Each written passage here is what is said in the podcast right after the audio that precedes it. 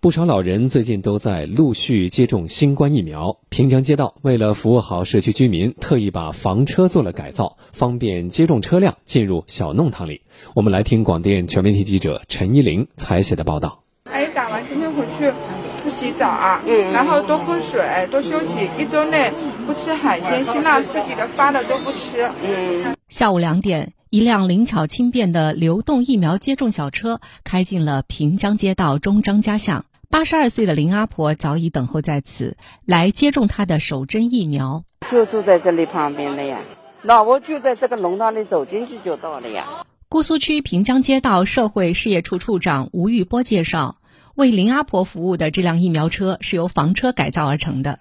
车子虽然小巧，但功能齐全，钻起弄堂来特别方便。车里还设有登记台和接种台，基本上就是单人服务，一辆车就是 一人上下，就是单人服务的，哎，这一对一的服务模式了。接种的过程是很快的，一分两分钟，老人就可以打完这个疫苗了。吴玉波告诉我们，从前天开始，这辆流动疫苗接种小车就开始走街串巷，已经为近一百位老人提供了疫苗接种服务。古城区呢，就是寸土寸金，大的献血的那种大的流动车呢，基本上就开不到我们这个老城区的辖区。那么这个小小的流动车呢，就非常方便啦。那么旁边都是居民家门口。据了解，从五月三号以来，平江街道六十岁以上的老人已经完成首针接种的人数已达三千四百多人。听说车子来了，他都愿意出来打了。到月底前肯定会一直在用的。